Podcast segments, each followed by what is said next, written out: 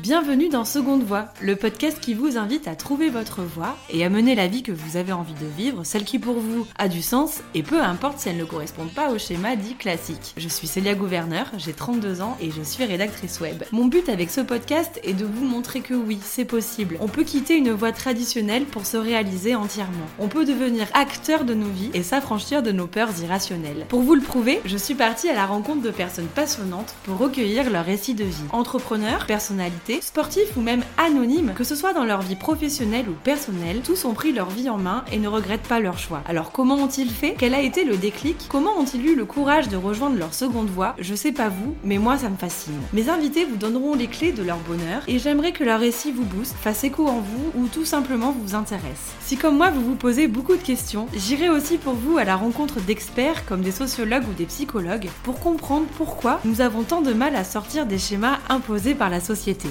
Pour ce dernier épisode de 2021, je vous partage une conversation passionnante avec Jonathan Lamy. À seulement 24 ans, ce sapeur-pompier volontaire et moniteur de ski a réussi l'exploit de gravir l'Everest en mai 2021. Et comme si cela ne suffisait pas, le lendemain, il a réalisé un doublé en atteignant le Lhotse, qui est le quatrième plus haut sommet du monde.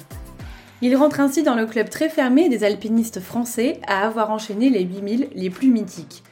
Alors je pourrais m'arrêter là et ne vous parler que de la réussite de Jonathan Lamy et les différentes sollicitations qu'il a maintenant, mais j'ai préféré que l'on s'attarde sur ce que l'on ne voit pas. La recherche très longue de sponsoring pour financer une expédition qui coûte 50 000 euros, les entraînements quotidiens à avaler du dénivelé positif, le Covid qui est venu jouer les troubles faits avant mais aussi pendant l'expédition, les 10 jours de marche avant d'arriver au camp de base, les nuits passées dans ce qu'on appelle la zone de la mort, Bref, Jonathan vous explique tout sur sa recherche de financement, ses entraînements, la vie au camp de base et revient sur le jour J de l'ascension finale. C'est un épisode idéal pour s'évader et pour se booster avant la nouvelle année 2022. Vous verrez que Jonathan Lamy a une philosophie de vie que vous pourrez adopter dans votre quotidien.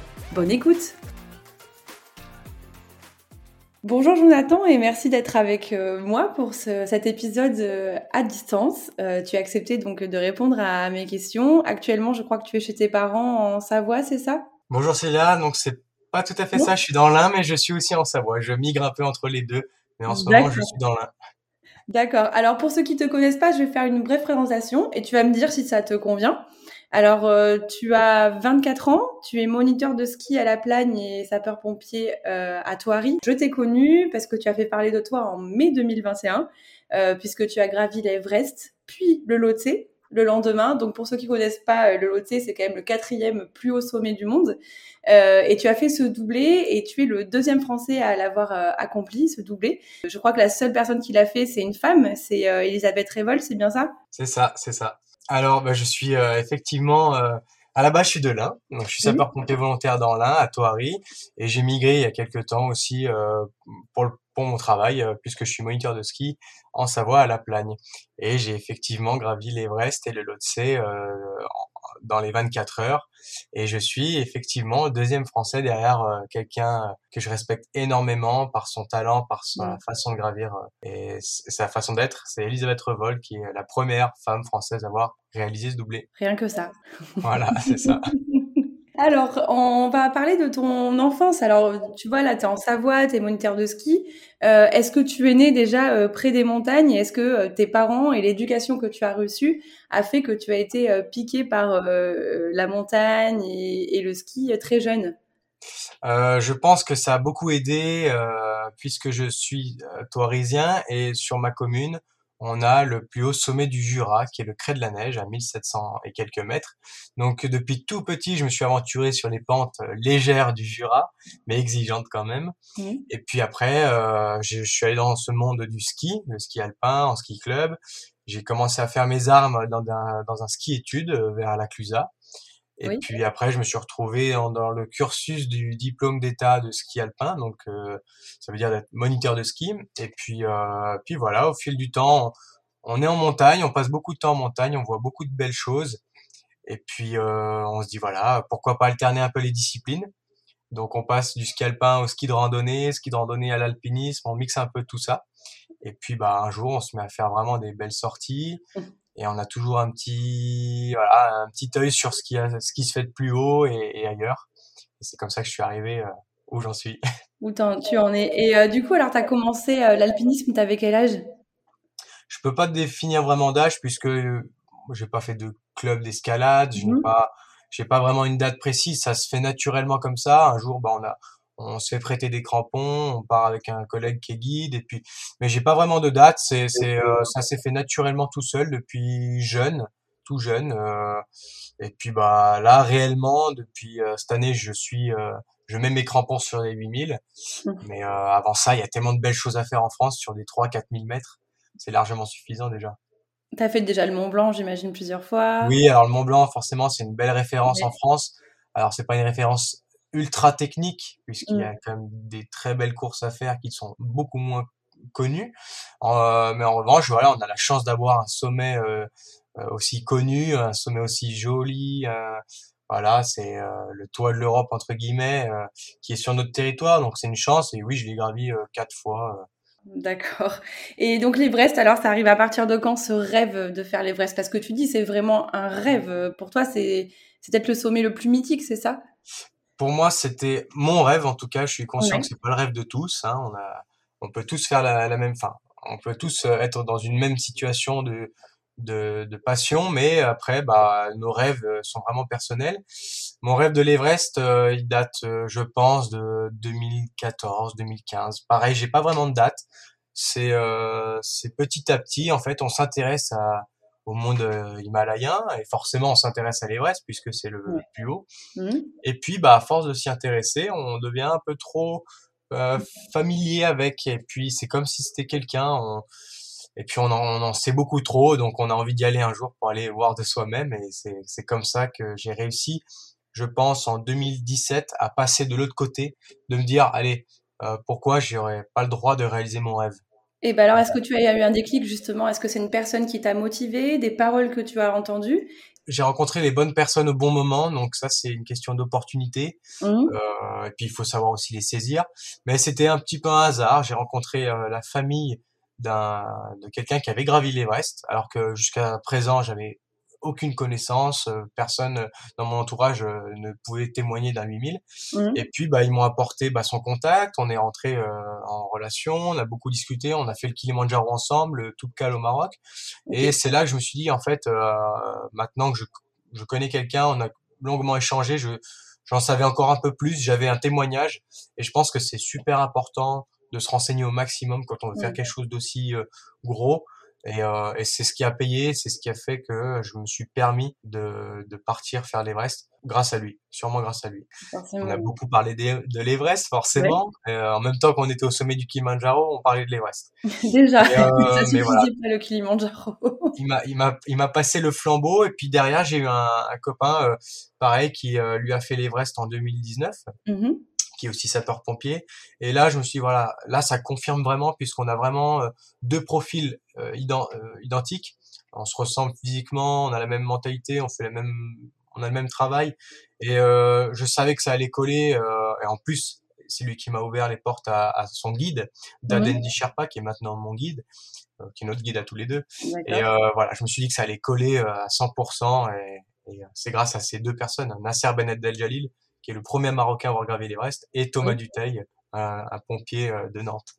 Et d'ailleurs, tu, parles du métier de pompier. Euh, est-ce que tu penses que ce métier, est-ce que, est-ce que tu as vécu dans ce métier, euh, t'a conditionné psychologiquement et euh, mentalement pour faire l'Everest? Il y a un énorme rapprochement entre les deux. je, suis, je suis quasi sûr que ça m'a beaucoup aidé, surtout sur les, le, le mental, le fait d'avoir un mental un peu plus forgé, un peu plus voilà, faut, faut être brut. Et puis après, bah, il y a tout ce côté un peu sombre des mmh. expéditions. Euh, malheureusement, euh, on le sait, il y a des décès sur la montagne. Il n'y en a pas qu'en Himalaya, il peut y en avoir dans le Jura, dans les Alpes. Mais on le sait que ça fait partie du, du jeu. On est, on peut être fréquent, on peut en fréquenter, on peut être amené à voir des choses.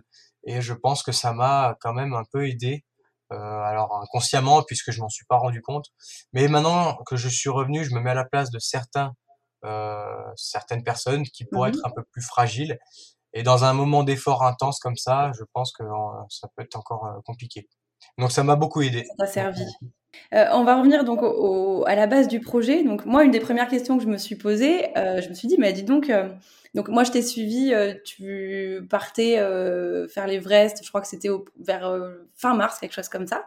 Et je me suis dit, euh, mais comment il a fait pour mobiliser autant de sponsors, dont par exemple la marque Jules, euh, qui est dans le prêt-à-porter euh, masculin J'ai vu que ben voilà, un, tel projet, ça se finance entre les équipements, le guide, les vols, etc. le budget, j'ai vu, c'était à peu près 50 000 euros, c'est ça? C'est ça, c'est ça. D'accord. alors forcément, il y a un objectif dans l'objectif. il y a même plusieurs objectifs pour atteindre le sommet.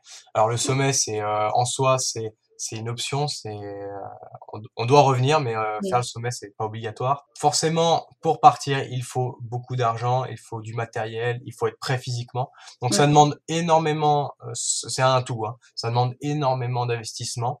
Alors du côté financier, les 50 000 euros, on pourrait se dire que c'est démesuré puisqu'on fait une activité à la base qui est gratuite. Le fait de grimper mmh. ne devrait pas être payant, mais à savoir que bah, je pars deux mois. Donc mmh. sur ces deux mois, j'ai deux mois de nourriture, euh, j'ai deux mois de salaire à payer à, aux équipes locales, puisque je mmh. passe par Dadenji Sherpa qui lui gère une équipe de guides, euh, de, de, gens, des gens qui sont de sa famille aussi. Et euh, ces gens-là, bah, il faut bien les rémunérer. Donc ça demande euh, déjà une petite partie financière pour ça. Ensuite, il faut ajouter le prix du permis. Alors, euh, on a tendance à dire que le, coût du permis pour l'Everest, euh, c'est 10 000 dollars. Donc, au Népal, ils sont assez spécialistes au permis. En France, ça viendra un jour, je pense. Donc voilà, ça fait déjà une petite somme. Et puis à cela, on ajoute le matériel, environ 10 000 euros. L'avion international, environ 1500 euros. Voilà. Il y a une somme qui s'additionne et tout de suite, ça fait une, grosse somme. Alors pour moi qui, est, euh, qui avait 24 ans avant de gravir l'Everest, euh, forcément on se demande si ça va être réalisable d'atteindre une somme pareille avant d'atteindre un sommet. Mm. Mais voilà, il faut savoir être convaincant, faut forcément... Bah on commence par quoi alors quand on cherche de, de l'argent comme ça? Alors, euh, c'est en fait, il y a beaucoup de choses qui arrivent en même temps. Il faut déjà savoir si c'est faisable. Euh, mm. si physiquement on est capable de le faire, si mentalement on est capable de le faire, il faut faire un petit peu une, une, petite étude avant parce que je me suis prononcé, j'ai, je l'ai annoncé que j'allais faire l'Everest sans avoir les sous. Donc c'est un mmh. risque que je, que je prenais de euh, peut-être décevoir des gens à devoir annuler puisque j'avais pas les fonds. Et c'est le cas de beaucoup de gens malheureusement qui ne peuvent pas euh, réaliser leur rêve, qui est peut-être comme le mien, l'Everest ou d'autres sommets ou d'autres projets, puisqu'à un moment donné, ils n'arrivent pas à, à, sortir le financement. Donc ça commence un petit peu euh, en tâtonnant, euh, voilà, on fait un dossier de sponsoring, on essaie d'être convaincant. moi, je refuse de dire que les gens m'ont donné de l'argent. Pour moi, ils ont entre guillemets acheté une contrepartie, ils ont payé une contrepartie. Je veux pas que ça soit que dans un sens. Avec moi, ça sera toujours donnant-donnant je veux que les gens aient quelque chose en retour. Donc, il faut savoir ce que les entreprises ou les donateurs veulent en retour. Mmh Donc, heureusement, moi, j'ai fait un petit peu de, des études dans le commerce, dans le marketing, ce qui m'a aidé un peu à, à détecter un peu les besoins. Ouais. Euh, voilà, il y a des gens qui, des entreprises qui sont prêtes à payer 100 000 euros la minute euh, une, une publicité mmh. avant un, match de foot. Je me dis qu'il y a forcément des gens qui seraient passionnés d'avoir leur logo au sommet de l'Everest pour beaucoup moins cher. Donc euh, voilà, c'est voilà, il faut être, faut, faut, faut satisfaire un peu tout le monde, être à l'écoute et puis surtout, euh, surtout être convaincant. Ouais, convaincant et oser y aller en fait. Faut oser y aller, faut montrer que qu'on y arrivera. Mmh. Puis bah après, bon, c'est j'ai la chance d'avoir aussi un petit passé dans le monde du sport euh, pompier. Donc j'ai déjà une image dans le sport, c'est ce qui m'a facilité les choses aussi. Je pense que les gens ont cru en moi assez facilement et j'avais beaucoup moins de preuves à, à sortir euh, mm. face à un sponsor. Mais voilà, il faut quand même être transparent de, de, de A à Z et de, de, de prouver vraiment ce qu'on est capable de faire. J'ai plein d'amis qui m'ont aidé, j'ai des collègues qui m'ont fait des photos, des petits montages vidéo. Donc euh, j'ai réussi à, à, monter avec moi des comme une équipe, une équipe, euh, voilà, une équipe.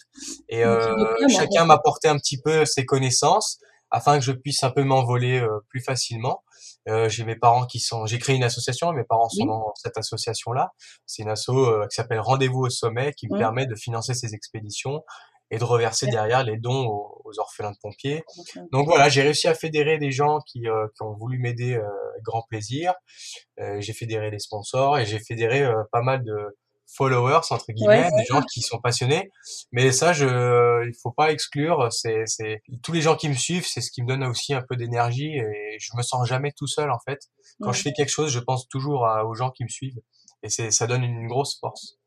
Eh ben, c'est vrai que du coup, euh, tu aurais pu juste réaliser ton rêve, mais tu as voulu effectivement euh, euh, organiser une collecte donc pour soutenir les orphelins pompiers, c'est ça? Fait, ouais. Tu as récolté, il me semble, 5500 euros? C'est ça. Alors, au tout début, mon, mon challenge, entre guillemets, c'était bah, d'avoir le financement pour partir déjà, mmh puisque 50 000 euros, c'est pas du jour au lendemain. Alors, ouais, combien de temps ça prend d'ailleurs, ça? Mais J'ai attaqué presque deux ans avant.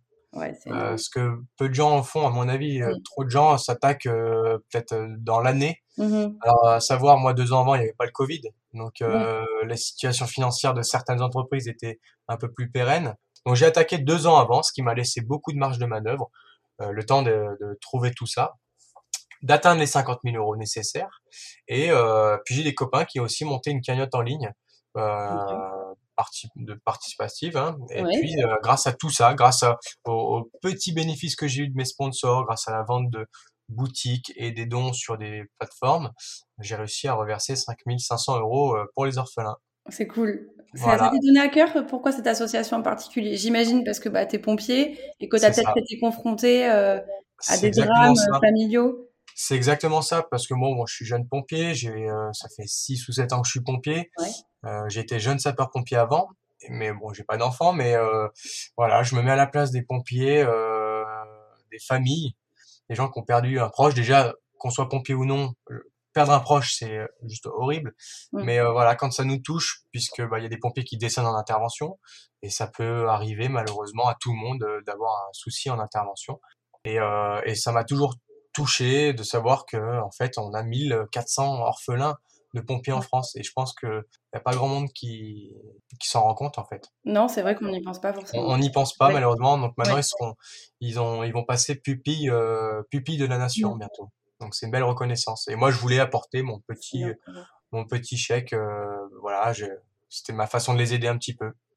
Bon, et euh, on va revenir sur la préparation. Euh, donc tu dis tout à l'heure que donc c'est pas l'intermédiaire d'un ami que tu as euh, été en contact avec ton guide.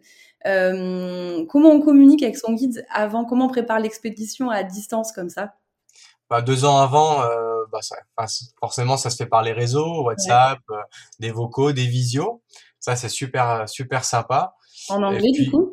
En anglais, tout à fait. Alors, euh, un, anglais approximatif pour, euh, pour Dandy, forcément. Mais on se débrouille très bien. Et lui, il se débrouille très bien. Donc, c'est top. Et puis, bah, après, j'avais organisé quelques voyages euh, au Népal, mais qui se sont malheureusement annulés suite à une blessure que j'ai eu au genou. Et qui se sont suivis juste après du Covid. Donc, tous mes plans tombaient à l'eau. Donc, deux ans de préparation avec mon guide en visio, à distance comme quoi la distance n'empêche rien.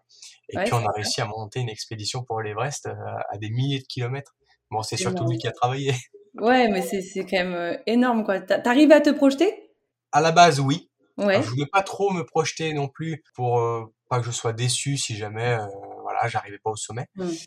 Mais avec le Covid, on se projette plus du tout en fait. Euh, je pense que je suis pas le seul en France à avoir perdu le goût mmh. de, de, de, tout ça. Euh, J'arrivais plus à me projeter.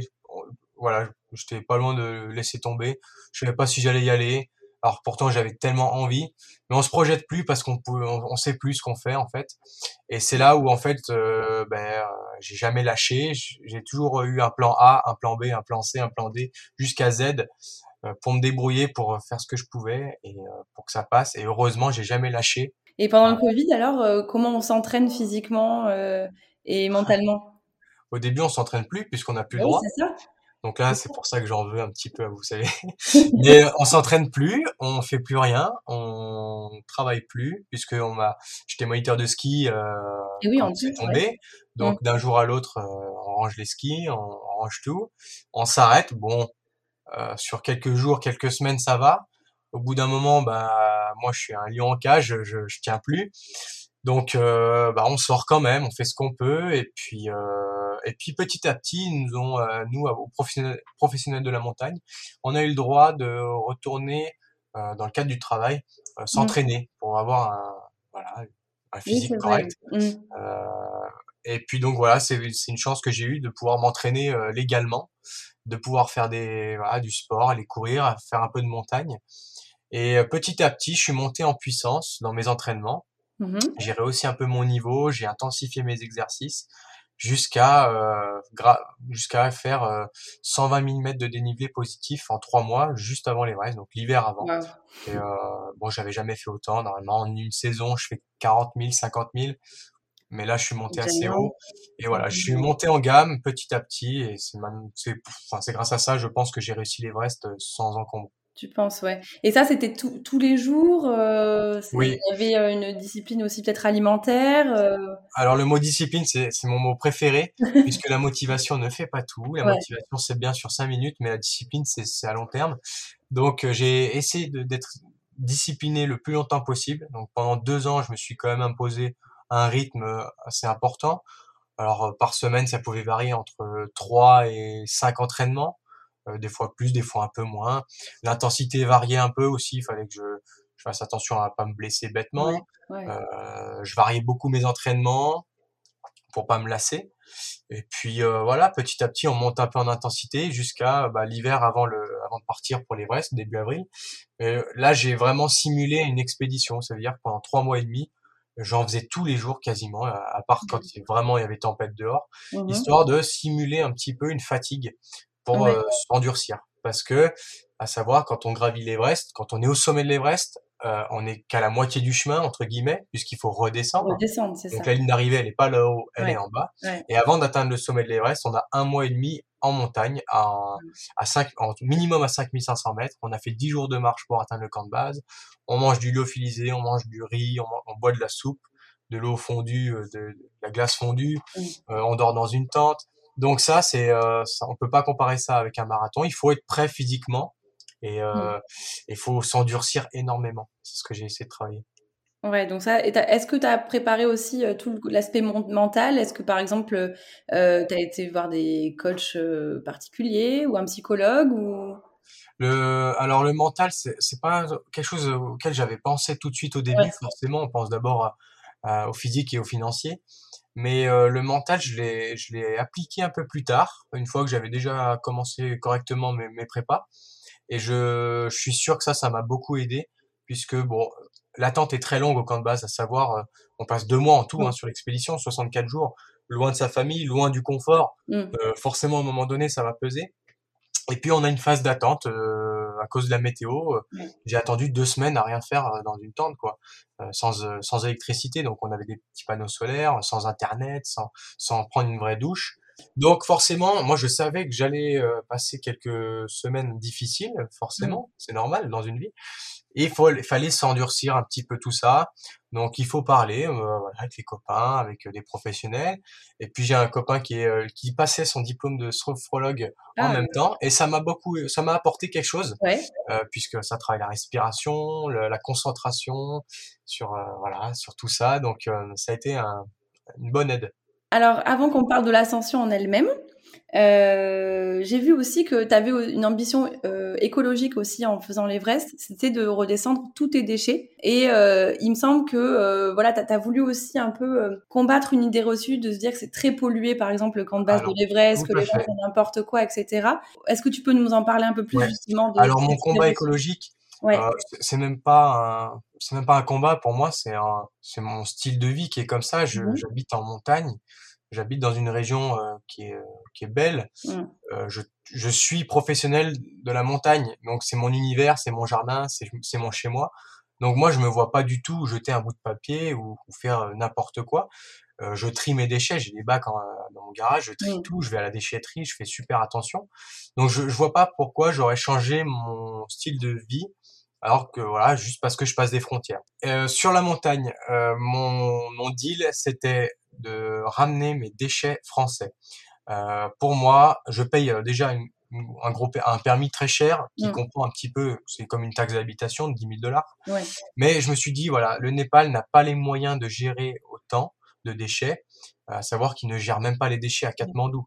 Donc, euh, s'ils ne gèrent pas les déchets à Katmandou, ils ne peuvent pas les gérer à 8000 mètres. Euh, mon deal, c'était de ne pas aggraver la situation. Euh, et j'ai ramené mes déchets français, donc ça veut dire des barres de céréales, des lyophilisés MX3, euh, des, des euh, sous vide de saucissons. Voilà, j'ai tout, j'ai ramené tout ça. J'ai toujours le sachet chez moi. Il est dans ma chambre. Je le garde précieusement. Euh, c'est pas très gros puisque déjà je pars pas avec beaucoup de déchets. Mmh J'utilise beaucoup de choses réutilisables, des, comme des tupperwares, des petites boîtes. Donc voilà, j'essaye de penser euh, un petit peu intelligemment pour éviter de ramener trop. Donc j'ai ramené tout ça. Forcément sur la montagne, euh, j'ai vu des choses. La montagne, je comprends pas pourquoi on s'en prend à l'Everest autant. J'ai vu Ouais, des ouais. photos aussi avant de Mm. partir. hein. J'ai vu des photos qui m'attristaient énormément. Mmh Euh, mais derrière les photos, on n'est jamais sûr de la vérité. Et moi, je me suis rendu compte qu'en fait, ces photos-là, elles n'étaient pas toutes prises sur l'Everest. Il y avait d'autres sommets au Népal ou ailleurs. Elles sont pas toutes prises sur l'Everest. Et ces photos-là sont aussi déformées. Quand on voit une pile de déchets quelque part, est-ce que c'est vraiment les déchets qui étaient sur l'Everest ou c'est les déchets qu'ils ont ramassés aussi à Katmandou, par exemple? Mmh Donc, derrière une photo, on ne peut jamais être sûr. Ça, c'est ce que j'ai appris euh, en faisant euh, l'Everest. Une fois là-bas, moi, je, quand je l'ai dit, j'ai rien remarqué de de- de- d'alarmant. Et je pense que c'est un peu déplacé de critiquer euh, bah, les gens qui font de la montagne, qui à la Mm. base euh, sont des passionnés, des amoureux. Alors oui, il y a des amoureux de la montagne qui peut-être polluent. Il y a des gens qui sont moins amoureux de la montagne qui polluent beaucoup aussi. Donc je pensais que je pense que c'est un petit peu déplacé de critiquer euh, bah, l'Everest Mmh. euh, par rapport à ce que nous on fait chez nous en France, Mhm. alors que nous nous avons les moyens euh, avec bah, des, des infrastructures de récolte, Mmh. les communes maintenant avec des bacs un peu de partout. Euh, maintenant, bah, les, les marques placent des mentions, des labels recyclables, tout ça.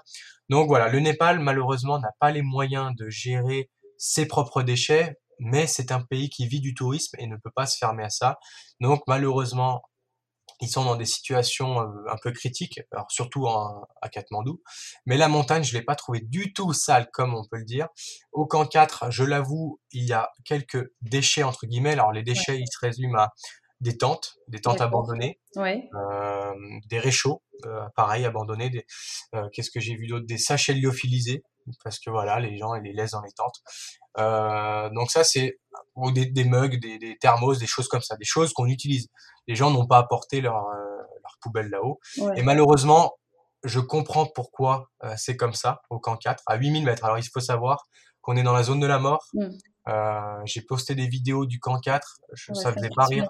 On était à 4 dans une tente de place, c'est un vent qui nous a déchiré la tente. Donc la, notre tente est, est juste morte, hein, on l'a jetée à la poubelle euh, à Katmandou derrière. Mais euh, voilà, c'est malheureusement c'est une euh, le camp 4 est une est un, un lieu sur terre qui Mm. est bah, mortel. Mm. On est dans la zone de la mort, c'est vraiment pas drôle. On sait ce qu'on fait, on sait pourquoi on est là, hein, je critique pas, Bien sûr. mais c'est euh, en fait c'est tellement inhumain là-haut que je comprends maintenant, je comprends pourquoi certains euh, par dépit ont laissé des affaires et non par plaisir. Ouais, ouais. Bon, Alors on, va, on parlera tout à l'heure un peu de la zone de la mort. On va, on va dérouler en fait hein, l'ascension. Ouais. Donc tu pars le 1er avril euh, de France avec un sac de 30 kilos. C'est ça. Euh, comment tu te sens juste au moment de prendre l'avion euh, pour le Népal? Euh, Et est-ce que euh, ton entourage proche, donc je, je pense à tes parents par exemple, était stressé ou inquiet à l'idée qu'il puisse t'arriver quelque chose? Parce que comme tu dis, tu vas faire quand même quelque chose qui est euh, spécial, hein, tout le monde ne le fait pas. Tu vas euh, côtoyer ce que tu appelles, et c'est comme ça que ça s'appelle, la zone de la mort. Est-ce que, donc toi, comment tu te sens Et est-ce que, comment se sent ton entourage aussi en te disant au revoir? Moi, je me sens ultra bien puisque euh, ça fait des années que j'en rêvais. Mhm. Ça fait un an et demi qu'on a des complications euh, avec la situation. Donc on est presque, euh, voilà, on est dans des situations un peu euh, bizarres, mais le jour où je pars, c'est là que je me dis, en fait, c'est c'est bon, je suis parti, quoi. J'y vais. Donc euh, c'est, euh, c'était super excitant, c'était, Mhm. euh, c'est juste dingue en fait de se dire, je vais le faire, je, je pars pour le faire. Enfin, le c'est arrivé. Ouais. Donc j'allais être sur les, les traces, les, j'allais être sur les mêmes Mm. chemins que les premières expéditions qui m'ont fait rêver. Et alors ça c'est une chose. Après bah il y a forcément l'inquiétude qui s'installe dans, dans l'entourage. Ouais. Moi j'ai essayé d'être super rassurant puisque je savais ce que j'allais faire. Forcément j'en avais j'avais jamais gravi de 8000 mètres avant. Malheureusement j'avais j'avais prévu de le faire, mais le Covid m'a fait repousser ça. Donc forcément on a même moi j'avais une petite part d'excitation, mais aussi bah voilà attention. Euh, attention, ça reste quand même un 8000 mètres et ça reste aussi l'Everest. Mais, euh, mais bon, j'ai su un petit peu rassurer tout le monde, même si ça restera toujours difficile pour un proche de voir euh, son petit, euh, son petit haut partir en montagne aussi loin. Alors, donc, tu arrives donc, au Népal. alors, déjà, on... tu fais Katmandou et après, tu arrives à Lukla. Donc, Lukla, quand même, c'est un aéroport mythique puisque la piste est, je crois que c'est la plus courte du monde, c'est ça? C'était la piste la plus dangereuse du monde. Alors, je sais plus si c'est les statistiques, mais c'est c'est Lukla, c'est mythique, tout à fait. C'est un lieu, euh, je pense, beaucoup de gens rêveraient rien que d'aller à, à Lukla sur la piste euh, d'atterrissage. Donc là, j'imagine que ça y est, quand tu es là-bas, tu es déjà dans le bain. Euh, c'est à partir de là que tu retrouves euh, ton équipe. Et d'ailleurs, de qui est composée cette équipe? Parce que tu disais qu'il y avait d'autres Européens. Euh, Est-ce que c'est là que tu les rencontres pour la première fois? Non, on se retrouve à Katmandou tous ensemble. Alors, certains, ben, un collègue qui habite à côté de chez moi, donc qui lui avait déjà gravi l'Everest, et puis moi, j'avais décidé de partir en 2021. Il s'est dit, allez, tiens, je vais en profiter pour y retourner puisque on est, on est quasiment voisins. Et puis, on se retrouve tous à Katmandou et même on part ensemble de, de Genève, l'aéroport de Genève, puisque c'est l'aéroport le plus proche de chez nous. Ouais. Donc, on est parti euh, ensemble de Genève. Euh, je retrouve Dandy, sa femme, ses enfants, quelques membres de l'équipe guide à Katmandou avant de partir. Puis après, on se retrouve euh, vraiment tous au camp de base, puisqu'il y en a qui vont aller plus vite. Euh, par exemple, les guides, eux, passent devant pour équiper un petit peu le, camp. D'accord. Et puis, euh, on avance doucement vers le camp de base sur 10 jours. jours de marche, c'est ça? 8-10 jours? On a mis, nous, on a, pris le temps. On s'est dit, allez, 10 jours, c'est bien. On a le temps de profiter. Ça sert à rien d'aller trop vite direct, direct au camp de base. Donc, on était un Islandais et trois Français avec deux Népalais, deux clients népalais. Mmh. On est allés tout seuls, tous ensemble au au camp de base en 10 jours. On a retrouvé toute l'équipe de guides. Et puis après, sur la montagne, on fait euh, chacun son rythme, chacun son, son Everest. Et euh, tu parles donc des, des, équipes qui partent avant vous pour installer, etc. combien ils portent sur leur dos? Parce que ça, c'est quand même impressionnant. Alors ça, pareil, c'est euh, un, une grosse discussion ouais. sur l'Everest. Euh, je peux témoigner de, de choses qui seront peut-être pas valables sur d'autres montagnes au Népal. Sur l'Everest, quand on arrive à Lukla, on arrive en avion. Mmh on a notre gros sac de 30 kilos qui est, qui est, euh, qui est, pardon, lui, il est déjà parti en fait.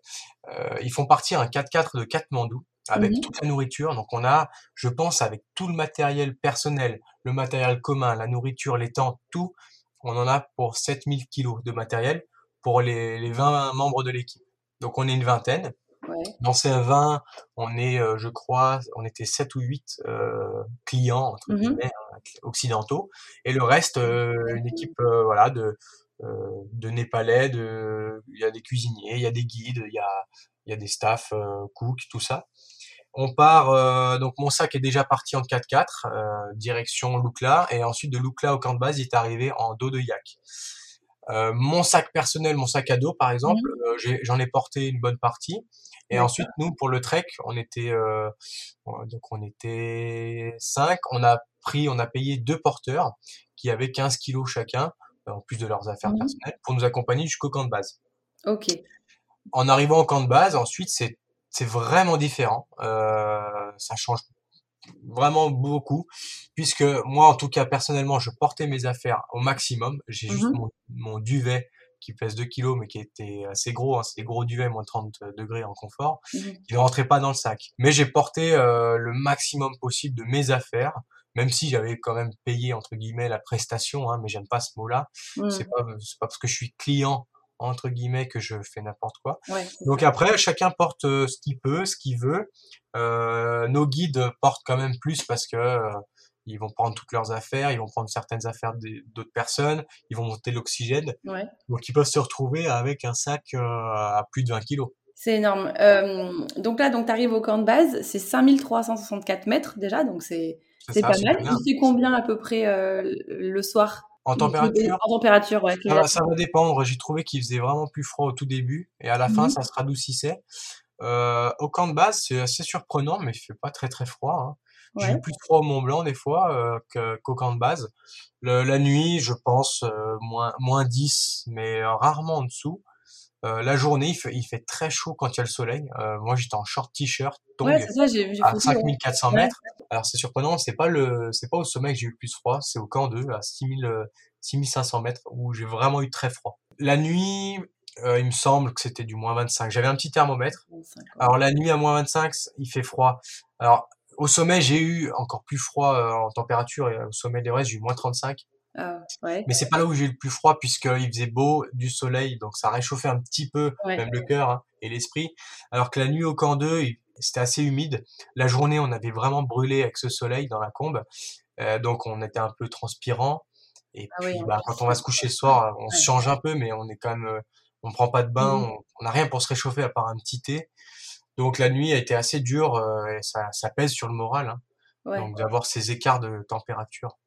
Euh, en fait, moi, en regardant tes photos, je me suis aperçue que finalement, c'était un vrai camp de vie. euh, euh, et enfin voilà, j'ai vu que même il y avait des, de la convivialité finalement hein, le soir. Ouais. On te voit déconner, balancer des boules de neige sur la tente qui sert de toilette. Ouais, D'ailleurs, tu as croisé Kylian Jornet, il me semble. oui, c'est un peu une parenthèse.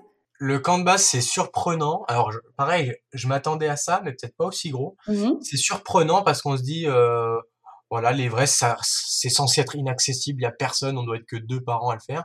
Maintenant, au camp de base, l'Everest, on est presque euh, entre 800 et 1000. hein. Ah Euh, oui. c'est, c'est hallucinant. C'est un vrai petit Mhm. village qui Mhm. vit, ça grouille. Le, du matin au soir, il y a un petit bruit de casserole, euh, il y a un petit bruit de ça. Alors, ça reste assez calme. Euh, l'air très fin comme ça ne porte Mhm. pas le, le bruit, donc on n'entend quasi rien, alors qu'on est, on est un petit village. Euh, chacun est un peu sur son bout de glace qui pendouille, euh, chacun a sa problématique locale, Ouais. mais c'est assez marrant, voilà, c'est un lieu de vie, euh, on peut se balader. Alors malheureusement avec le Covid, on n'avait pas trop le droit de bouger de notre tente ou de notre vraiment petit Ouais, campement. encadré. pas trop apprécié qu'on bouge, mais c'est surprenant de voir autant de personnes se débrouiller, être en autarcie au milieu de n'importe, euh, au milieu d'un glacier, quoi. Ouais. Et, euh, et là, on rencontre un peu des, des gens, puisque moi j'ai la chance, mon, mon campement et ma tente étaient au bord de l'Icefall. On était dans les plus hauts euh, et on avait accès bah, à, l'eau du glacier qui coulait. On avait tout ce qui était de plus pur parce qu'on était les plus hauts. Donc au-dessus de nous, il y avait rien de pollué. Mhm. Et puis bah, on a tous les gens qui passent, qui vont tenter, qui Pour faire redescendent. l'Icefall, ouais. dont Kylian Jornet, dont euh, d'autres- Français, d'autres grimpeurs, et c'est super sympa d'être aux premières loges. Bah ouais, tu m'étonnes, ouais, de, de rencontrer tous ces grands noms aussi, ça doit, ça doit motiver quand on se dit, ça y est, on est euh, C'est impressionnant. ouais. Et puis ouais, comme on le disait, c'est un lieu de vie qui est, euh, bah, quand, quand il fait beau, on s'amuse, on essaie de faire passer le temps. Moi, je suis quelqu'un, euh, je suis jeune, hein, donc je déconne beaucoup. euh, Ouais. donc voilà, j'ai apporté euh, mon humeur sur le Plus de camp. folie aussi. euh. Voilà, un peu de folie. euh. Voilà, on est, on est là, on l'a voulu, donc autant en rigoler, quoi. Euh, donc pour que les personnes comprennent ce qu'ils se disent, mais enfin, je pense que certaines vont se dire, mais qu'est-ce qui fait là sur ce camp de base? Il faut, il faut bien imaginer que l'Everest, ça se fait pas comme ça. Euh, il faut s'acclimater. Euh, donc notamment par rapport au, au mal des montagnes. Euh, donc tu vas entamer des nombreuses rotations, ça veut dire que tu vas monter, redescendre, monter, redescendre. Euh, Est-ce que tu peux nous expliquer vraiment à quoi ça sert? Euh, et qu'est-ce que c'est vraiment le mal des montagnes? Et euh, combien de temps l'acclimatation elle dure en fait? Donc, pour commencer par le début, le, le corps humain n'est pas fait pour aller aussi haut. Euh, Au-delà de 7500 mètres, c'est la zone de la mort, comme on en a parlé tout à l'heure. Le corps humain euh, ne résiste pas à ces, à ces altitudes-là à long, à long terme. Donc, ça veut dire au-delà de 24 heures, c'est pas terrible. Euh, mais pour aller déjà à 5400 mètres, qui est le camp de base, qui est juste le départ de, de l'expédition, bah, il y a quand même, il y a quand même beaucoup à faire puisque on part de 2800 mètres. Pour aller à 5400 mètres, il faut déjà une acclimatation. Ouais, Donc, c'est-à-dire une marche lente pour que le Mhm. corps s'habitue à l'altitude. Euh, je sais qu'il y a des gens qui ont mal à la tête en montant à l'aiguille du Midi, qui est à 3800 mètres. Ouais. Donc, il faut s'imaginer que, que là, c'est un peu pareil. Il faut, euh, faut y aller doucement pour éviter d'avoir mal à la tête, euh, pour éviter d'avoir des soucis. Euh, le mal aigu des montagnes, il commence doucement par un petit mot de tête, ça peut être des vomissements, euh, puis après, ça peut s'aggraver sur euh, hallucination, euh, œdème, Œdème, ouais. cérébral, œdème pulmonaire. Donc là, on est dans les cas les plus graves avant, avant la fin. Mais euh, voilà, il faut, faut préparer son corps. Donc c'est vraiment personnel. Moi, je m'acclimate très vite et très bien, Ouais. puisque bah, je suis euh, en montagne quasiment tout le temps, donc j'ai une petite avance sur Déjà, certains. ouais. Mhm. Et puis je suis jeune, donc je m'adapte vite. Mais il faut s'écouter, faut, faut pas forcément euh, respecter un planning, parce que le planning c'est bien, mais c'est un peu trop universel. Des fois, faut savoir euh, dire, ok, ben non, je fais un jour de repos, je ferai ça demain, et j'en ferai même plus. Donc c'est pour ça que nous on a mis 10 jours pour arriver au camp de base. Ouais. Ensuite, une fois qu'on est au camp de base, bah, on est qu'au début de l'expédition, donc on est juste à la maison en fait. Mhm. Euh, donc première nuit, euh, pas terrible, on a un petit peu mal à la tête, c'est Ouais. normal. hein. Et puis après, on part euh, s'acclimater sur un sommet, histoire de gagner un peu de temps. Donc le Lobuche Peak à 6000 mètres. Ouais. Voilà, on est monté à 6000, on redescend. Donc le but du jeu, dans une acclimatation, c'est de monter en journée, faire un... monter en altitude tout Mhm. simplement, et redescendre dormir La, la nuit. nuit plus bas. C'est comme ça que ça rentre le mieux. Puisque si on devait monter d'une traite, petit à petit, mais d'une traite, Mhm. euh, par exemple, camp de base, camp 1, camp 1, camp 2, Voilà. jusqu'au sommet, le corps, il aurait pas assez de temps. Et, euh, et en fait, on aurait toujours un peu mal à la tête. Donc, si on veut s'éviter ces nuits blanches, Mhm. puisque c'est euh, quand on a mal à la tête, on ne dort pas et on a besoin de sommeil, de repos, il faut il faut avoir une stratégie qui est très douce, donc monter en journée, redescendre. Donc c'est c'est comme ça qu'on a fait notre acclimatation sur l'Everest, à monter au camp 1 une nuit, Ouais. monter au camp 2 une nuit, aller au camp 3 mais après redescendre et après redescendre complètement au camp de base avant Ouais. de rattaquer une, une acclimatation. Donc c'est assez complexe, les gens comprennent pas forcément pourquoi on fait autant d'allers-retours, mais c'est tout simplement parce que si on le fait d'une traite, et ben c'est c'est pas possible. Ouais, puis c'est dangereux, c'est pas possible et c'est dangereux. ouais. C'est dangereux et puis on n'y arrivera pas. Ouais, tout à l'heure, tu as parlé de l'icefall. Euh, moi, quand j'ai vu ta vidéo euh, sur ce passage-là, j'ai dit ah ok, là quand même c'est quelque chose qui est très très impressionnant, c'est vertigineux, hein, clairement.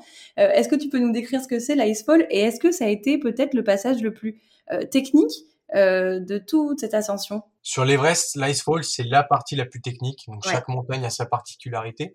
Il y a des sommets qui sont techniques de A à Z dans, dans toute la face.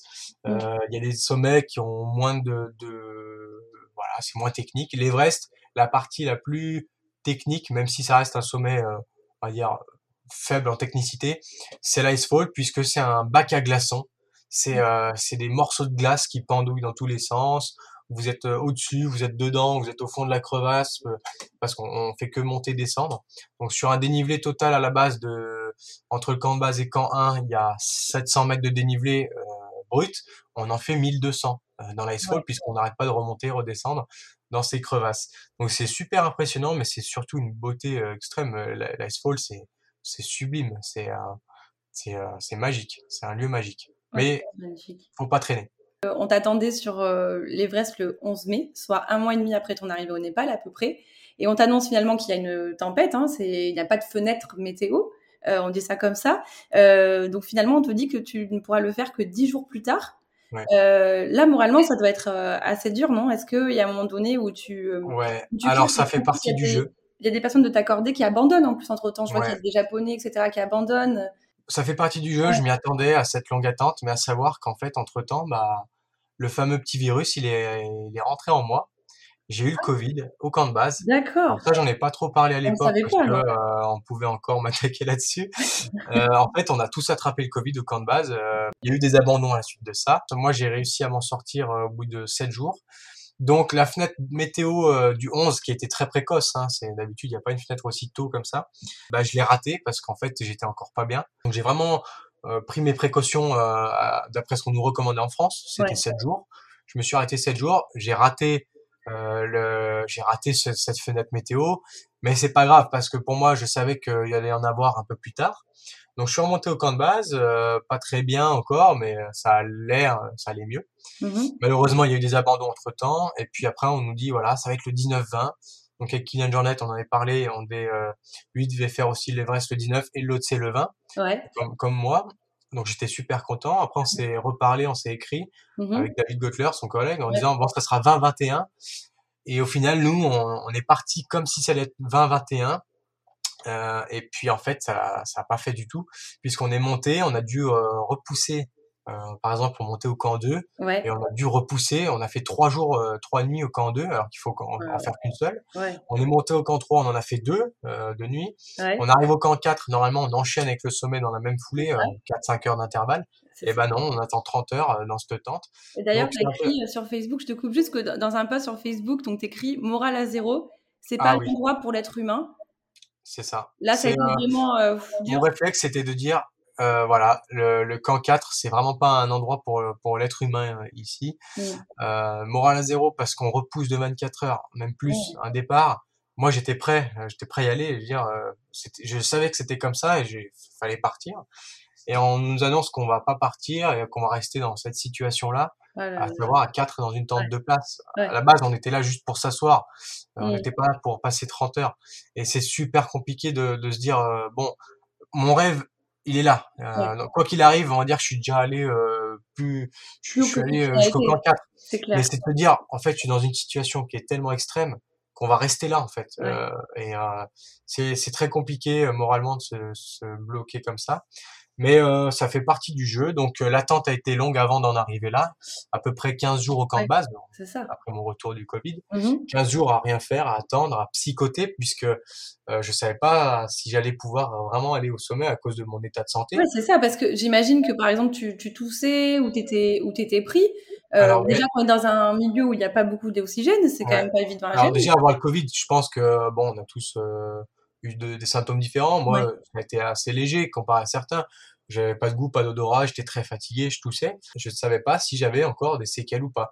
Donc c'est pour ça que je suis parti une journée me faire une sortie un peu trail à 5800 mètres au camp de base du Pumori.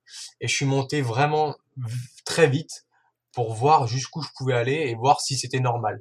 Et au final, je me suis rassuré en me disant, euh, ouais, je suis monté dans les tours, mais c'est normal parce que j'étais comme à 5008, je suis allé assez vite. Donc ça m'a beaucoup rassuré mais j'ai quand même eu deux semaines d'attente assez euh, assez euh, désagréables puisque euh, j'avais peur d'être entre guillemets balancé par d'autres gens en disant lui il a eu le Covid il faut qu'il dégage. Donc j'avais peur de ça d'être exclu de, du camp de base parce que j'avais eu le Covid. Et alors comment on s'occupe là pendant ces 15 jours bah alors on s'occupe comme on peut. Là, on n'était plus très nombreux, donc on s'occupait plus trop. enfin, on n'avait plus rien à faire. On était plus que deux. Mais euh, les moments un peu sympas où on s'occupe, bah, c'est un jeu de cartes, Uno, euh, des discussions, on se regarde des petits films. Moi, j'avais mon ancien téléphone où dessus j'ai mis que des films. On se regarde des films de montagne, de ski, tout ça. On écoute de la musique. On... Moi, je passe beaucoup de temps dehors euh, sur une chaise ou sur un caillou à regarder, à prendre beaucoup de photos, à passer du moment dans la cuisine, la tente, la tente cuisine avec tous les Népalais.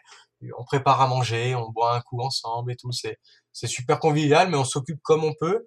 Et euh, c'est une fois quand on rentre en France, on se dit en fait, euh, ouais, je suis fort parce que je me suis occupé avec pas grand chose. Alors que ici, chez nous, on a beaucoup de choses à faire tout le temps. On a Internet, on a ci, on a ça. Ouais, c'est ça. Là-bas, on n'a pas grand chose et on arrive encore à, faire passer le à temps. s'occuper. Et tu parles d'Internet, euh, ce qui m'a bluffé, je me dis, mais il a, il a l'autre bout du monde, dans un endroit reculé, et il arrive quand même à, à poster sur Facebook notamment très régulièrement. Euh, donc c'était grâce à, grâce à ton GPS, euh, c'est ça? Satellite, ouais. Donc j'ai un GPS satellite qui euh, peut émettre un message n'importe où sur Terre tant qu'on a tant qu'on est à l'extérieur. D'accord. Ça c'est un c'est un gros moyen et que je me suis obligé à acheter avant de partir puisqu'avec ça je pouvais écrire des SMS et poster sur ma page Facebook Everest 2022 maintenant. Ouais. et, et au-delà de ça j'avais aussi une petite connexion internet euh, au camp de base, mais qui coûtait très cher. Donc c'est grâce à mes sponsors que j'ai pu payer ça. On était au-delà de 50 euros le giga. Mais grâce à ça, je pouvais quand même poster quelques petites photos sympas. Mais alors, euh, je prenais pas trop le temps de regarder les commentaires, mais euh, ma mission, c'était de partager dès que je pouvais, dès qu'on avait un petit peu de réseau. Pour le coup, c'est vrai que moi, j'ai découvert ton compte grâce à un ami qui s'appelle Benjamin Saunier, qui a d'ailleurs fait la Diagonale des Fous, là, il y a, qui a fini la Diagonale des Fous il y a quelques semaines. Il est costaud. Ouais, il est costaud, donc on félicite. Et, euh, et c'est vrai que, mais moi, tous les matins, je me réveillais, je disais, alors, euh, il est arrivé à l'Everest ou pas? Ou alors, il en est où? Et j'ai dit, mais c'est fou qu'on arrive autant à communiquer comme ça, je trouve ça génial. Hein. Euh, c'est une chance de pouvoir, parce que maintenant, on a les moyens. À l'époque, ça devait être compliqué de ne pas avoir de nouvelles pendant deux mois de la famille. Donc maintenant, c'est une chance. forcément, maintenant, quand on fait quelque chose, bah, on, le poste. C'est les réseaux, c'est maintenant, c'est l'actualité. On est en 2021. Donc c'est voilà, c'était aussi une façon de, de, de, tenir au courant les gens, ma famille, rassurer.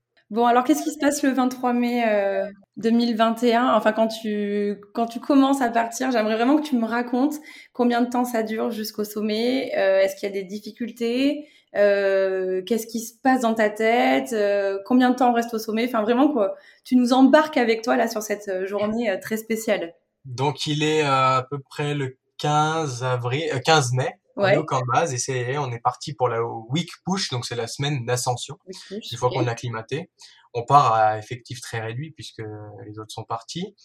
On monte direction directement au camp 2. Euh, on passe pas par le camp 1 puisque euh, c'est une perte de temps. Mmh. On pousse un petit peu plus et on est au camp 2. Alors là, euh, pour moi, ça se passe super bien. Je mets euh, moitié moins de temps qu'à qu la première rotation. Donc c'est grâce à l'acclimatation. Hein. Je mets euh, je mets 6 heures euh, je mets 6 heures pour arriver au camp 2 directement. Alors je mettais que 6 heures, je mettais 6 heures pour arriver au, au camp 1. Quand- ah ouais, Euh, donc c'est assez marrant euh, de voir la vitesse. Après malheureusement on doit rester bloqué quelques Mm. jours au camp au camp 2. Finalement ça se passe bien parce que maintenant le camp 2 euh, je l'ai accepté, c'est un camp qui est assez rude aussi, mais je l'ai accepté, y a pas de souci. Après on part au camp direction le camp 3. On était euh, encore trois euh, occidentaux. ouais. Malheureusement, il y en a un qui, a, qui, a- qui abandonne. à- Mm. Il fait quelques mètres, il fait demi-tour, il dit euh, j'irai pas parce qu'il, je pense, avait été touché aussi par le Covid. Il avait peut-être des séquelles. Donc euh, voilà, on part qu'à deux, on arrive au camp 3.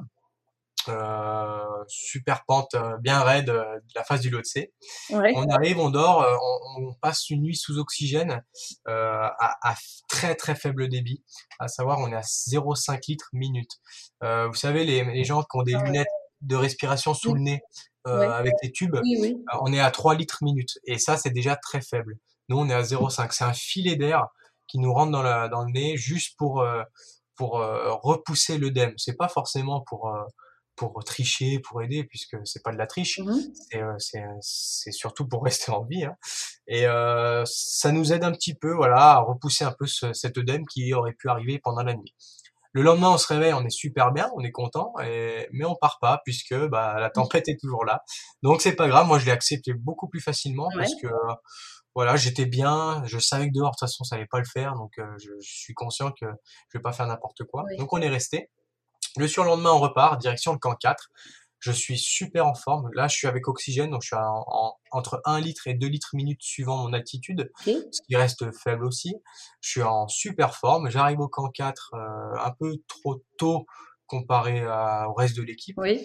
Donc malheureusement, ben, je, je m'assois sur un caillou, j'attends à l'entrée du camp 4. Et euh, en fait, il y a, il y a des bourrasques de vent énormes à 8000 mètres. C'est le jet stream plus les bourrasques de vent. Qui me font tomber du caillou à deux reprises. Donc je dis à un moment donné, je vais peut-être pas recommencer ce que je fais, je vais m'asseoir ailleurs. Ouais. Mais en fait, avec le vent, on commence à avoir froid, euh, Mm. puisqu'en ressenti, on, on descend au-delà de la température actuelle. Et je me suis abrité dans une tente euh, abandonnée, puisque je savais que j'allais pas euh, toquer à n'importe quelle Mm. tente. Avec le Covid, on se mélangeait pas. Notre équipement était déjà par là-haut, puisque les- notre équipe de guide avait déjà anticipé la- notre venue, forcément. Mais on ne monte pas les tentes à l'avance, puisqu'elles s'envolent si on n'est pas dedans. Euh, donc euh, rien n'était monté et je ne savais pas où est-ce qu'ils avaient caché tout ça. Mhm. Donc je me suis trouvé une tente abandonnée, mais vraiment déchirée. Hein. Elle était dans un état pitoyable. Euh, Pourtant, elle avait l'air neuve. La couleur était bien neuve. Je me suis installé là-dedans pendant deux heures en attendant l'équipe. Tout le monde était arrivé. On a monté cette tente, enfin on a monté deux tentes pour huit, puisque Ouais. tous les guides qui avaient perdu leurs clients sont quand même venus pour eux Mhm. faire le sommet, pour avoir un CV plus complet. Ouais. Et puis bah on a sauté dans cette tente. Moi j'ai sauté en premier dans la tente avec mon casque, mon, mon masque, euh, les gants, le sac. J'avais juste enlevé les crampons. Et en fait je suis resté euh, 29 heures comme ça, assis dans la tente. Alors j'ai suis sorti un petit peu le lendemain. Euh, donc en fait on devait repartir ce soir-là, Mm. on a repoussé. Le lendemain je suis sorti un petit peu me dégourdir les jambes, aller faire pipi.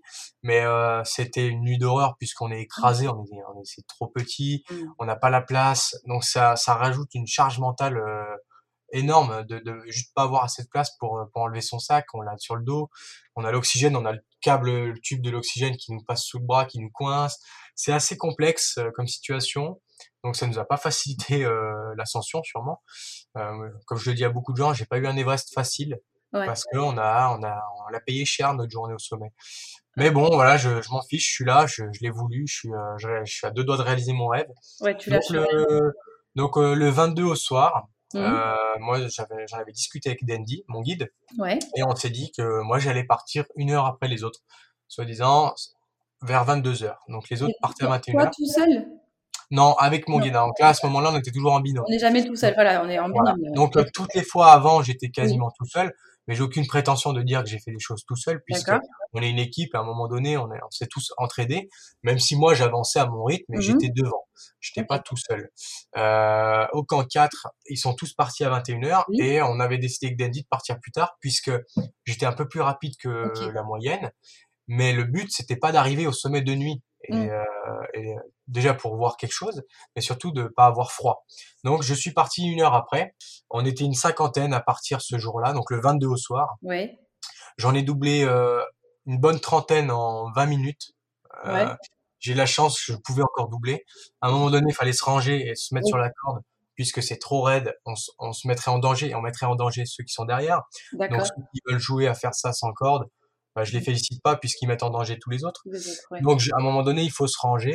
On continue de grimper derrière les gens qui bah, mettent, imposent leur rythme. Alors des fois c'était trop lent, mmh. mais c'est pas grave, ça fait partie du jeu. Et à un moment donné, je savais qu'au balcony, c'est un endroit un, mini replat de la taille, euh, je sais pas, il y a peut-être 15 mètres carrés au sol. Ouais. Mais je sais que les gens peuvent s'arrêter à cet endroit-là, juste poser le sac.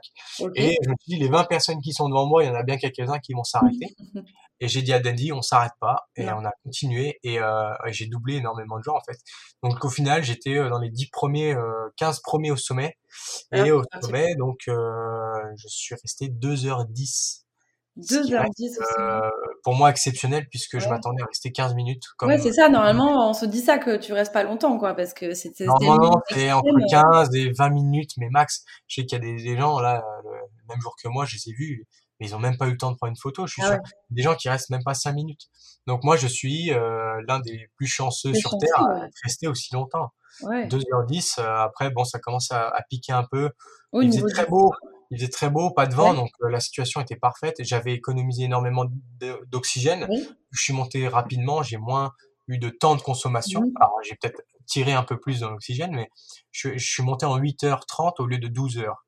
Donc ce qui fait que j'ai eu un stock d'oxygène au sommet suffisant pour, pour tenir. Euh. Voilà, mais au bout d'un moment, on a on a besoin de redescendre parce qu'on se sent pas très bien.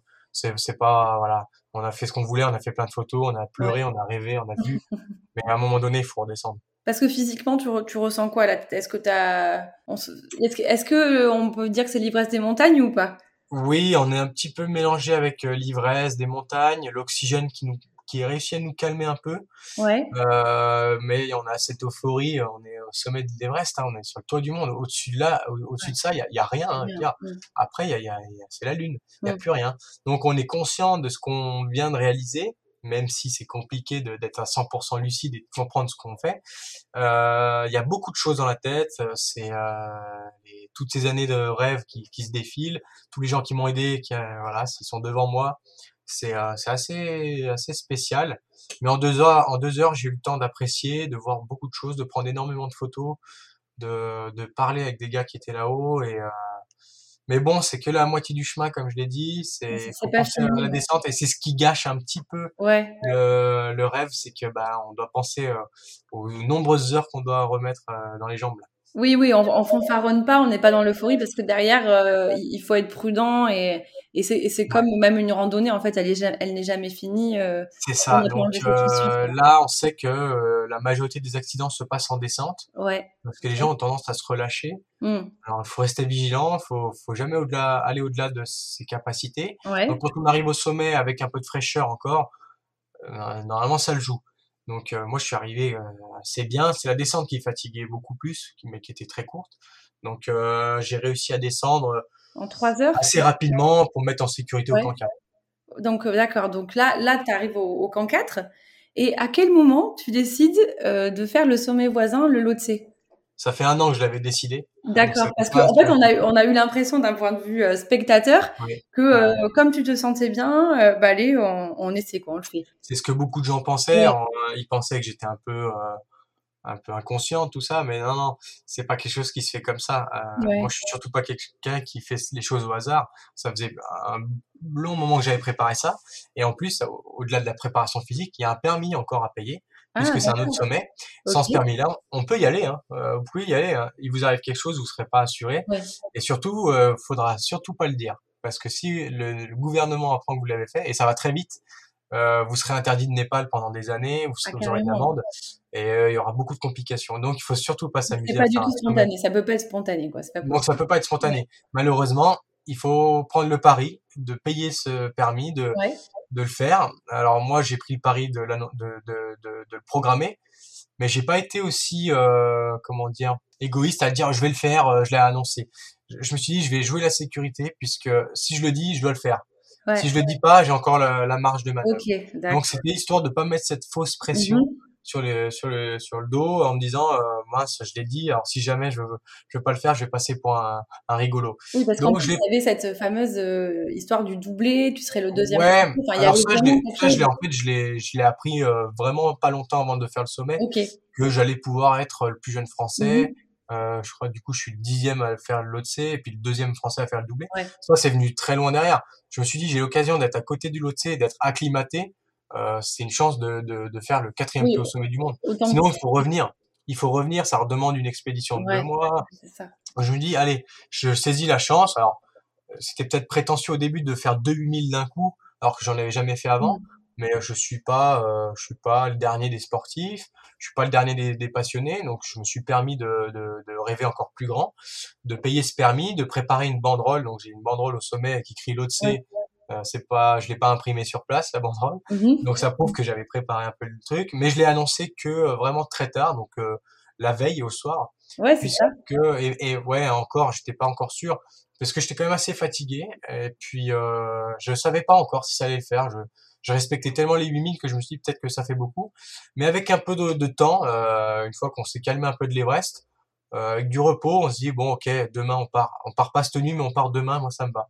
Et je suis parti le lendemain. À euh, et à recharger les batteries. Euh... Ouais, alors c'est super étonnant. Donc encore une fois, on a l'oxygène ouais. qui nous donne un petit peu, mais c'est étonnant de, de voir à quel point je me suis bien remis euh, cette nuit euh, horrible, hein, parce qu'on est, ouais. on, on, a fait une nuit à trois. Voilà. Donc c'est pas le confort ultime. Hein, je suis pas à l'hôtel. Mm -hmm. Donc pour recharger des batteries, c'est compliqué, mais euh, je voilà, je me sentais super frais le lendemain et j'ai dit allez c'est parti, banzai. Et au pire, comme je l'ai dit sur mes réseaux, j'ai dit je prendrai pas le risque. Ouais. Je prendrai pas le risque, je ferai demi-tour. Ouais. Et bah j'ai même pas eu besoin de prendre de risque, je suis arrivé au sommet euh, à 16 heures, donc un peu tard parce qu'on est parti tard. Euh, j'ai mis à quelle heure on est parti à 9 heures, donc j'ai mis 7 heures pour, euh, pour gravir euh, le deuxième 8000. Mm. Euh, arrivé à 16 heures et je suis arrivé au camp 3, donc on redescend au camp, au camp 2, pardon, okay. direct. Et je suis arrivé vers 22h30, 23h. Donc de nuit, j'ai fait une bonne partie de nuit. Ouais. Donc là, ouais, c'est deux grosses journées et euh, je pense que les gens peuvent pas se rendre compte de l'effort que ça demande, mais même non. moi. Je, non, je et puis là, maintenant que je sais qu'en plus, tu, tu, as eu le Covid quelques jours auparavant. Ouais, je bon, je m'en vante pas encore, puisque. Encore beaucoup plus impressionnant, vraiment. Enfin, ouais, bon, comme je l'ai dit, on n'a pas tous eu les mêmes symptômes. Oui. Après, moi, j'ai quasi tout eu, mais c'était pas, une, pas une forme grave. Euh, je m'en vante pas parce que c'est pas, c'était pas très drôle. Et puis, euh, je sais qu'il y en a qui aiment en jouer. Hein. Il, y a des, il y a des gars d'autres nationalités qui, qui, en, qui, communiquent sur ça. Mm. Moi, je trouve qu'il y a aucun intérêt à communiquer sur le fait qu'on ait le Covid. Si on veut communiquer, euh, je peux dire que je suis aussi diabétique euh, héréditaire. Euh, ouais. donc j'aurais pu faire des hypoglycémies ouais. tout ça mais moi je je joue pas sur je sur ça euh, puisque c'est pas voilà euh, je préfère juste parler de ce que j'ai fait euh, et, et, je l'ai fait de la meilleure façon possible donc mmh. j'en suis heureux et alors donc tu ressens au, tu redescends au camp de base? Et est-ce que là tu te dis mais putain c'est pas vrai quoi j'ai vraiment accompli mon rêve est-ce que ça tourne en boucle ça? Ouais, il y a déjà la nostalgie aussi de se dire ça y est c'est déjà fini? Déjà ouais, voilà. ouais. Alors, en arrivant au camp 2, euh, c'est un peu une petite délivrance puisque le camp ouais. 2 il est assez sécure.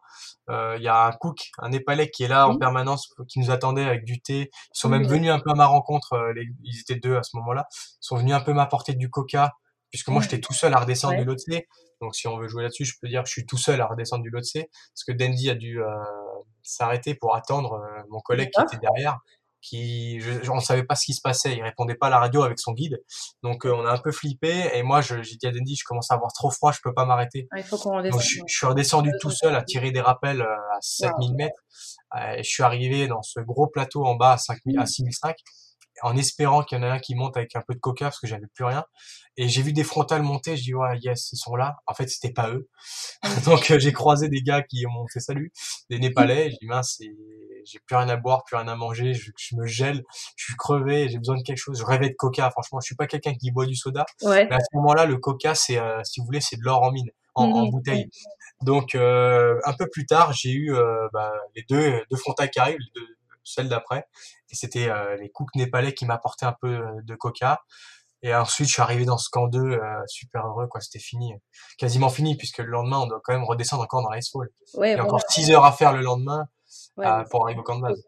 Mais donc là, il y a déjà la nostalgie, tu disais, qui commence à arriver. La, nostalgie arrive direct au camp 2, euh, même si on est encore un peu dans l'euphorie, on, est crevé, on a envie de dormir.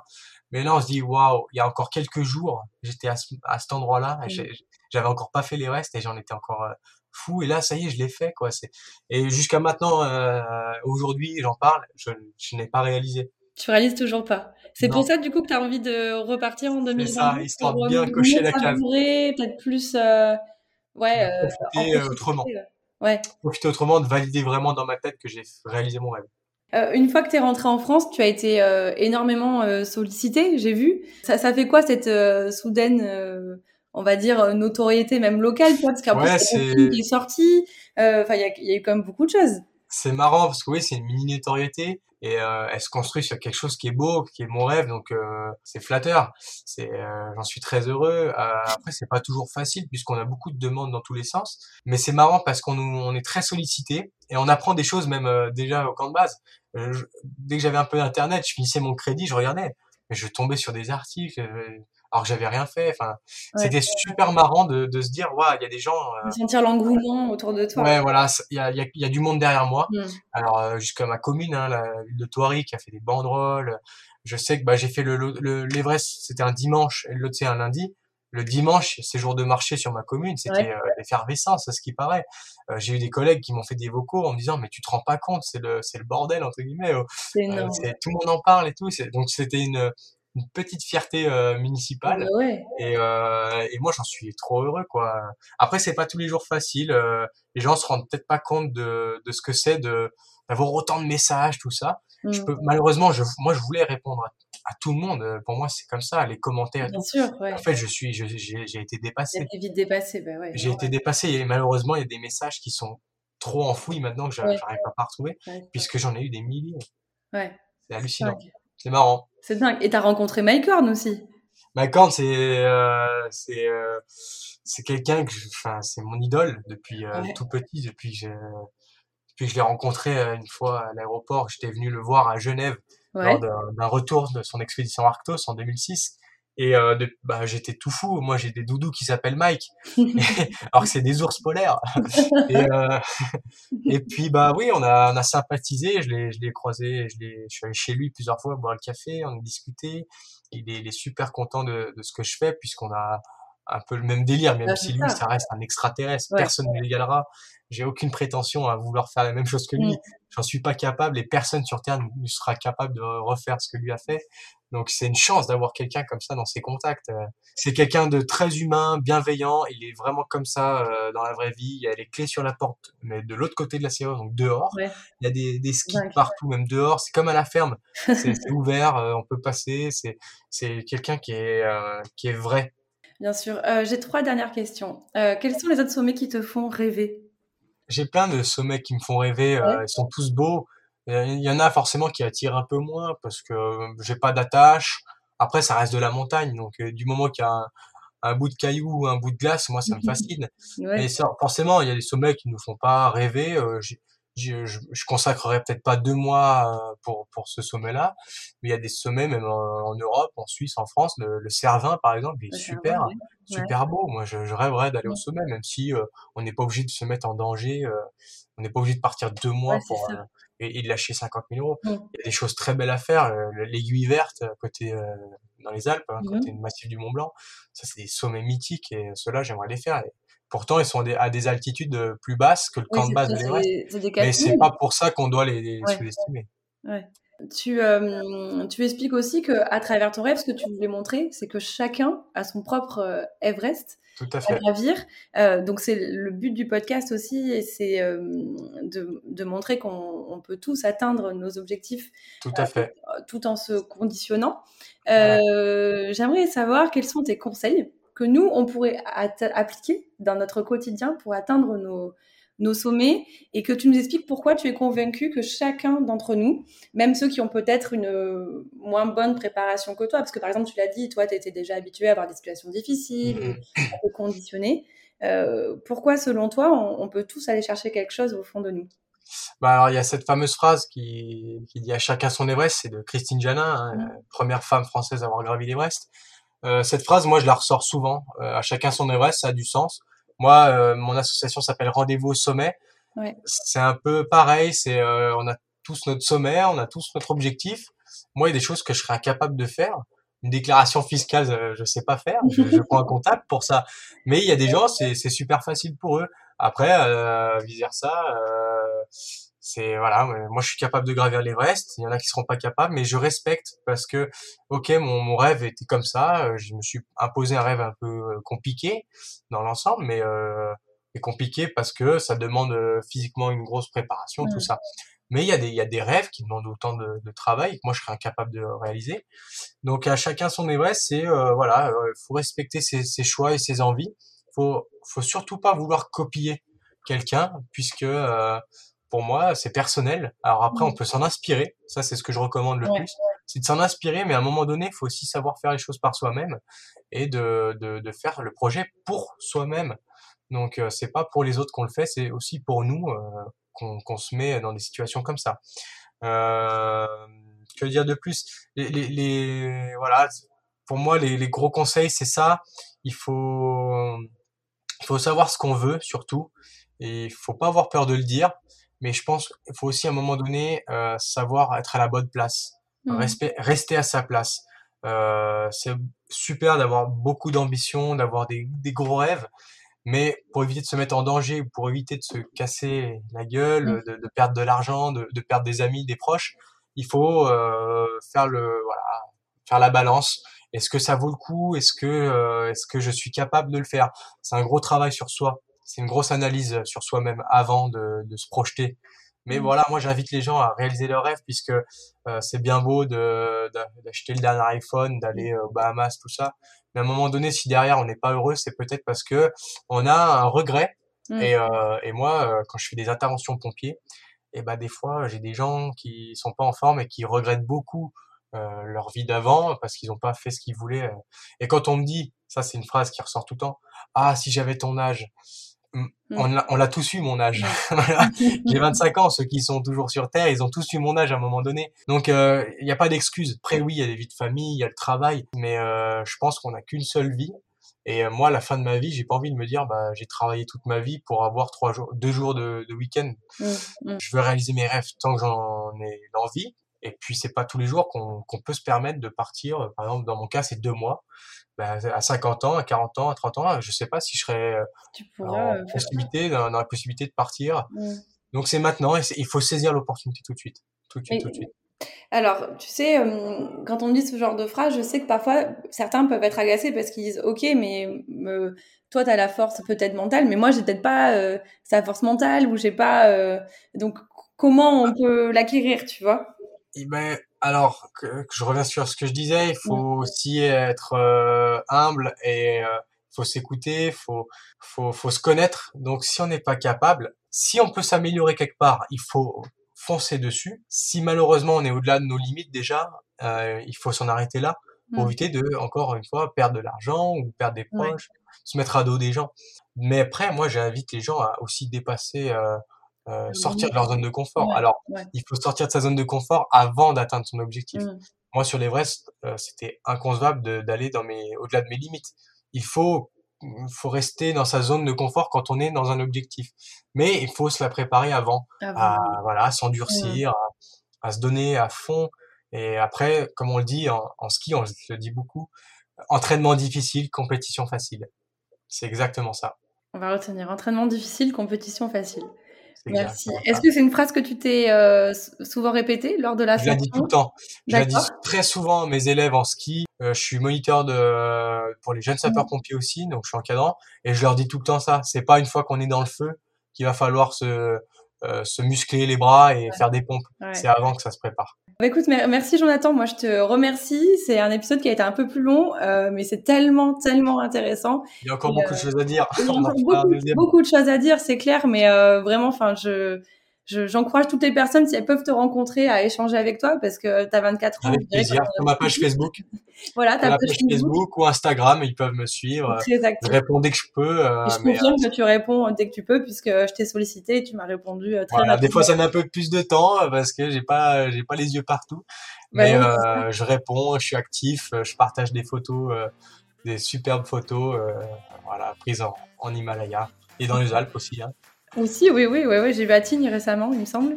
Voilà, c'est ça, bon, ben merci, c'est moi, voilà, je suis très, très impressionnée et très contente d'avoir pu discuter avec toi. Euh, bien sûr pour l'effort que tu as fait et, ce truc dingue, extrême, mais surtout pour euh, toutes les valeurs que tu dégages. Merci beaucoup, c'est très gentil. Merci. Merci. J'espère que cet épisode vous a plu. Si c'est le cas, n'hésitez pas à laisser un commentaire sur Apple Podcast ou en parler autour de vous. C'était le dernier épisode de cette année 2021 et je voulais vraiment vous remercier pour vos retours, vos encouragements et votre fidélité. Je vous donne rendez-vous le 13 janvier pour un prochain épisode. Vous retrouverez Christophe Beaugrand et Ghislain Beaugrand-Gérin et on parlera d'un sujet de société ô combien important, la gestation pour autrui. En attendant, je vous souhaite de passer de très bonnes fêtes de fin d'année, de profiter de vos vacances, de vos proches, de ce que vous aimez et de poser votre cerveau pour repartir de plus belle en 2022. À très vite!